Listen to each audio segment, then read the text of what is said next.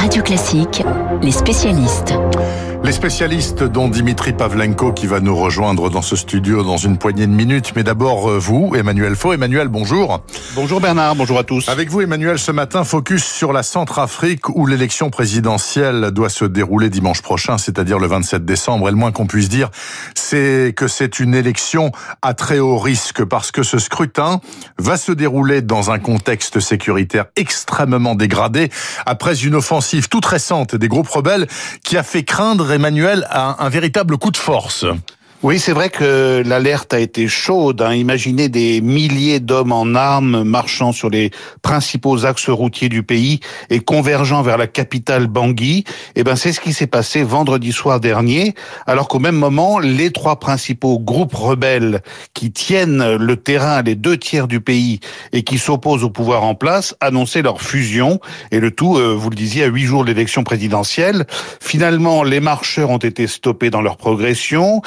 Ont été bloqués sur la route et parfois même contraints de faire demi-tour après euh, des affrontements avec les forces du régime.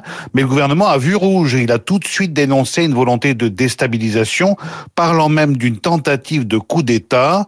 Plus grave, le président actuel, Faustin Archange Touadéra, a directement accusé l'ex-président François Bozizé, renversé il y a sept ans, d'être derrière cette offensive rebelle et de vouloir revenir par la force, lui qui avait été chassé du pouvoir en 2000. 2013 par une coalition de groupes armés qu'on appelait à l'époque la Séléka. Est-ce qu'il vous semble qu'accuser l'ancien président de fomenter une tentative armée euh, si près des élections est une accusation crédible? Écoutez Bernard, s'agissant d'un homme comme François Bozizé, c'est tout à fait plausible, et cela pour plusieurs raisons. D'abord, Bozizé, c'est un spécialiste des coups d'État. Alors, il ne les réussit pas toujours, mais il essaye souvent. Euh, quand il a pris le pouvoir à Bangui en 2003, avec l'aide de l'armée tchadienne, il en était à sa troisième tentative de putsch. La première fois, c'était en 1982, quand il était un jeune général de 35 ans, échec. Et la deuxième fois, en 2001, c'était contre le président Ange-Félix Patassé, qu'il avait pourtant fait roi en le nommant chef d'état-major des armées. Et là encore, échec. Alors en plus de ses antécédents militaires, il y a un événement qui a tout changé le 3 décembre dernier, donc il y a quelques jours, alors que François Bozizé avait déclaré sa candidature à l'élection présidentielle du 27 décembre, la Cour constitutionnelle l'a invalidé en raison des sanctions prises contre lui par l'ONU et de son soutien passé à plusieurs groupes armés qui ont été reconnus coupables de crimes de guerre et de crimes contre l'humanité. Ben, à partir de, là, comme la voie des urnes lui était fermée, Bozizé a très bien pu choisir la voie des armes. Et dans cette situation euh, pour le moins tendue, et c'est un euphémisme, Emmanuel, les mm. autorités euh, euh, légales centrafricaines ont reçu des renforts de la Russie et du Rwanda. Oui, parce que les partenaires de la Centrafrique se sont euh, inquiétés euh, d'une déstabilisation du régime euh, de, de, de, de, ce pays, et le Kremlin a fait part de sa sérieuse inquiétude face aux événements. Il a donc dépêché des centaines d'hommes et du matériel lourd dans le cadre d'un accord bilatéral. Le Rwanda a fait de même en agissant dans le cadre de ce qu'on appelle la MINUSCA, c'est-à-dire la force de maintien de la paix des Nations Unies dans la région, car si l'offensive rebelle a clairement échoué, les esprits sont encore très échauffés et la France, comme les États-Unis, comme l'Union européenne, comme la Banque mondiale, ont appelé les groupes rebelles et François Bozizé à déposer les armes au plus vite. Paris qui demande le maintien des élections présidentielles et législatives de dimanche prochain pour éviter, je cite le comité du, Quai d'Orsay, pour éviter que la Centrafrique n'entre dans une période d'incertitude qui pourrait réactiver les agendas des uns et des autres les oreilles de M. Bozizé ont dû siffler sans doute. Merci beaucoup Emmanuel Faux pour cet éclairage donc sur la présidentielle centrafricaine le 27 décembre dimanche prochain. Quant à vous Dimitri Pavlenko, vous n'y êtes pas allé en chair et en os mais vous savez absolument tout sur la production du vaccin Pfizer donc qui a été autorisé hier par l'agence européenne du médicament. Donc les premières vaccinations vont commencer ce dimanche prochain notamment en France en ce qui concerne les EHPAD et les soignants, les résidents euh, des EHPAD et les soignants soignants des EHPAD.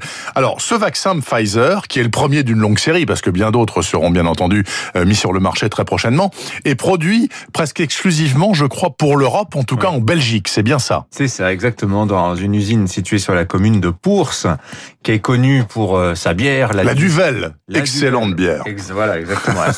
un peu fortes les bières belges à mon goût. C'est vrai. Je préfère les allemandes, mais bon, chacun son goût. Euh, c'est une ville intéressante de Bourse. D'abord, c'est localisé entre le port d'Anvers euh, au nord et le grand aéroport de Bruxelles-Zaventem au sud. Donc vous voyez, euh, situation stratégique hein, pour des expéditions dans toute l'Europe et même dans le monde. Et c'est 300 millions de doses du vaccin Pfizer, les 300 millions commandés par euh, par l'Europe qui vont être produites effectivement sur ce site là-bas dans un une région qui est un petit peu une pharma valley. Vous savez, il y a un mmh. gros laboratoire Novartis qui se trouve aussi juste à côté. Mais l'usine n'a pas été euh, construite spécialement pour la fabrication de ce vaccin. elle était déjà là. Elle était déjà là. D'accord. Ok. Elle, était déjà là. Euh, mais euh, vous avez une grande usine aux États-Unis, dans une dans le Michigan, cette usine de Kalamazoo dont on a parlé il y a quelques jours, quand les premiers paquets, les premiers colis de vaccins sont sortis pour ensuite être distribués dans tous les États-Unis. En, Europe, effectivement, ça sortira de, de, Belgique, avec, on en a parlé sur l'antenne de Radio Classique, des conditions de sécurité maximum, avec dans des camions banalisés qui seront protégés aussi, parce que on craint tout pour ces vaccins, hein, des vols, des détournements, euh, des attaques aussi d'anti-vaccins. Il y a tout un protocole qui a été bâti euh, par les par l'État pour protéger euh, le convoyage des vaccins euh, jusqu'en jusqu'en France. Ce qui est intéressant, euh, Bernard, et c'est sur ce point-là que j'aimerais qu'on qu'on discute un petit peu, si vous le voulez bien, au-delà de, du site de production. Donc, on se félicitera que c'est en Europe que ces vaccins ne ouais. pas à traverser l'Atlantique. C'est leur prix.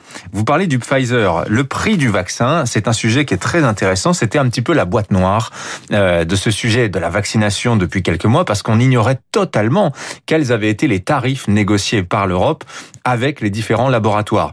On comprend qu'il y, ait un secret autour de cette négociation pour les laboratoires, comme pour d'ailleurs euh, la Commission européenne et les États. Et on le connaît le prix maintenant alors? Eh bien oui, on le connaît puisque jeudi. Alors je vais vous les donner, mais d'abord la petite histoire. C'est jeudi une boulette, on peut le dire, hein, d'une ministre belge qui par par inadvertance a communiqué euh, ces, ces tarifs-là alors que c'était un secret. Évidemment pour les laboratoires c'est important parce que les prix négociés avec l'Europe ne sont pas ceux négociés avec les États-Unis et avec le reste de la planète. Donc là, maintenant, on a des données qui nous permettent d'évaluer. Et on est très surpris, euh, principalement, de l'écart qu'il y a entre les différents tarifs négociés avec les différents laboratoires. Donc, commençons par le Pfizer BioNTech. 14,68 euros la dose, euh, soit 18 dollars hein, si vous voulez. Ouais. Euh, bon, pour vous donner un, un, un, un, terme de comparaison, le BCG par exemple, c'est 11,50 euros la dose mmh, contre quand, la polio. Voilà. Mmh. Quand le Prévenard, hein, je crois que c'est pour le, le pneu. Attendez, je vérifie, hein, je vais pas dire de bêtises. Le pneu euh, pour le, le pneumocoque, exactement.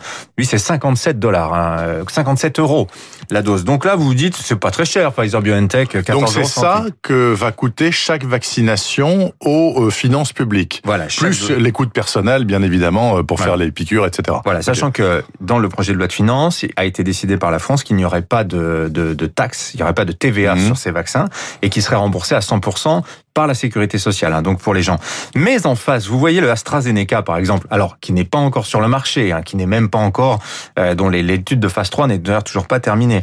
1,78. On est quand même sur un tarif nettement inférieur. On est 10 fois moins presque. Oui, c'est ça, 8 fois à peu près, ouais. c'est ça, 1,78 Et le Moderna? Alors le Moderna, il est un petit peu plus cher que le Pfizer. On est, euh, on est. Ah non, je vous ai dit une bêtise. C'était 12 euros pour le Pfizer et 14,68, donc le prix que je vous ai donné tout à l'heure pour Moderna. D'accord. Entre les deux, vous avez euh, le Johnson Johnson qui lui aussi n'est pas encore terminé. Lui sera 8,50, 8 dollars 50, 7,50 euros pour le Sanofi, 10 euros pour le CureVac. Vous voyez donc des écart assez important qui s'explique pour différentes raisons. Commençons par AstraZeneca. 1,78€. Alors là, on se dit... Alors eux, ils sont au plancher. Ils hein, cassent la baraque. Oui, ouais. mais c'était une stratégie délibérée d'AstraZeneca euh, qui avait annoncé hein, qu'il vendrait à prix coûtant. C'est le prix. On réalise là, à ce moment-là, quand AstraZeneca nous dit qu'il vend à prix coûtant à 1,78€. La marge des autres. La marge des autres. Exactement, Bernard, vous avez tout compris. Alors, ça s'explique pour deux raisons. AstraZeneca consent à perdre de l'argent sur les vaccins. Pourquoi? Parce qu'ils ne sont pas sur ce marché des vaccins et ils ils ont l'intention d'y pénétrer. La vaccination, c'est 35 milliards d'euros de chiffre d'affaires annuel mondial oui. sur un marché de la pharmacie qui est à 1000 milliards. C'est 3,5% du marché mondial de la pharmacie. C'est petit. Mais avec le, ce que l'on a compris du Covid, à savoir que les virus, c'est une menace d'avenir. Mhm. Il y a sans doute quelque chose, un marché d'avenir autour de la vaccination qu'on croyait un marché déclinant. Donc AstraZeneca consent à, à perdre de l'argent là-dessus parce qu'ils ils font de la marge aussi sur d'autres branches. Moderna, en revanche, c'est un pure player du Covid-19, si vous voulez. Ils n'ont que ce produit en magasin pour le moment. On comprend alors... Et pour le moment, Oui. euh, ils ont cherché à perte. Voilà. Avec zéro de rentrée. Alors Donc oui. ils ont dépensé des fortunes pour le mettre au point. Oui, subventionné aussi Certes. par la, par la puissance Certes. publique, ce qui explique aussi d'ailleurs des tarifs assez bas, parce que si l'État vous prête de l'argent pour développer votre vaccin, c'est normal que derrière le, le tarif soit plutôt attractif. À noter que par exemple sur le Pfizer, parlons de lui parce que c'est le seul qu'on ait en fait Oui, pour le moment, c'est lui qui a été autorisé hier. hein. Donc je vous redonne, je vous redonne le prix, on sera à 12 euros négocié pour l'Europe. Les États-Unis vont le payer plus cher, hein. ils vont être aux alentours de quasiment 20 euros. Ça s'explique aussi parce qu'ils ont commandé beaucoup moins de doses. Donc vous voyez, c'est intéressant de voir que ces prix, c'est vraiment une logique d'offre et de marché, de conditions de tractation, de stratégie commerciale aussi. Euh, AstraZeneca, euh, la France a commencé à commander la moitié de ces doses sur 90 millions, 45 millions à AstraZeneca. Sans doute y a-t-il eu une considération liée au prix. hein. Sans aucun doute. Ouais. Alors je rappelle quand même que le gros problème du Pfizer, c'est qu'il se conserve à moins 80 degrés. Alors Hein oui, oui. en Alors plus, ça, je dois dire cher, que ouais, c'est quand même pas très pratique. Oui, mais vous contrairement savez, aux autres. bon. Il existe de la, la glace sèche, ce qu'on appelle la glace sèche, c'est une vieille invention, ça marche très bien. Et euh, les fameux euh, réfrigérateurs à moins 80 Oui. degrés sont indispensables pour la conservation de longue durée. En revanche, dès lors qu'ils sont déballés, on peut les conserver quelques jours avec ce produit de glace sèche, donc qui coûte quasiment rien. hein. Bon, vous me ferez une chronique sur la glace sèche dont j'ai jamais entendu parler. Je vous hein. raconterai cette histoire. J'espère bien. Non, mais c'est vraiment, c'est une super histoire en plus. Merci beaucoup Dimitri Pavlenko. À demain, hein, À sans demain. faute. Il est 7h49 et demain, demain, tiens justement, le Conseil d'État dira si oui ou non les salles de spectacle